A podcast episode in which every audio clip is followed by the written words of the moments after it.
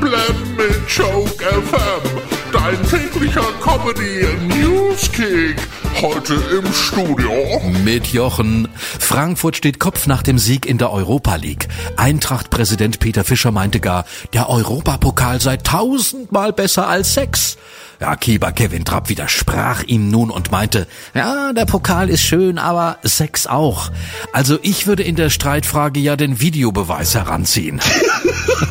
Der Bundestag will den Preisschock an der Zapfsäule abmildern. Die Regierung stellt jetzt Ponys an jede Tankstelle. Die kann man während des Tankens streicheln, um seine Nerven zu beruhigen. Nico Kovac wird der neue Trainer des VfL Wolfsburg.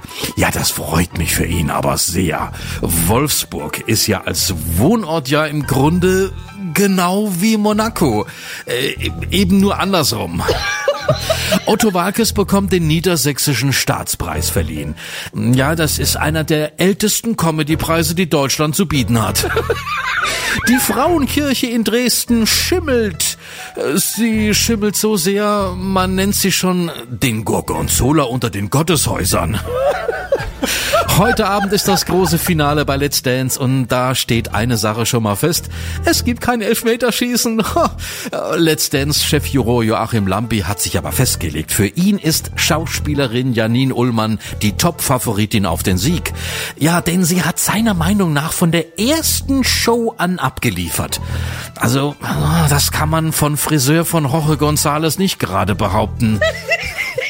Heute ist der Weltbienentag, deshalb, ja, schicke ich jetzt an alle Bienen da draußen ein herzliches Summ, Summ, Summ.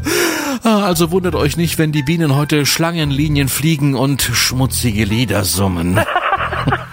Schauspieler Sky Dumont feiert heute seinen 75. Geburtstag.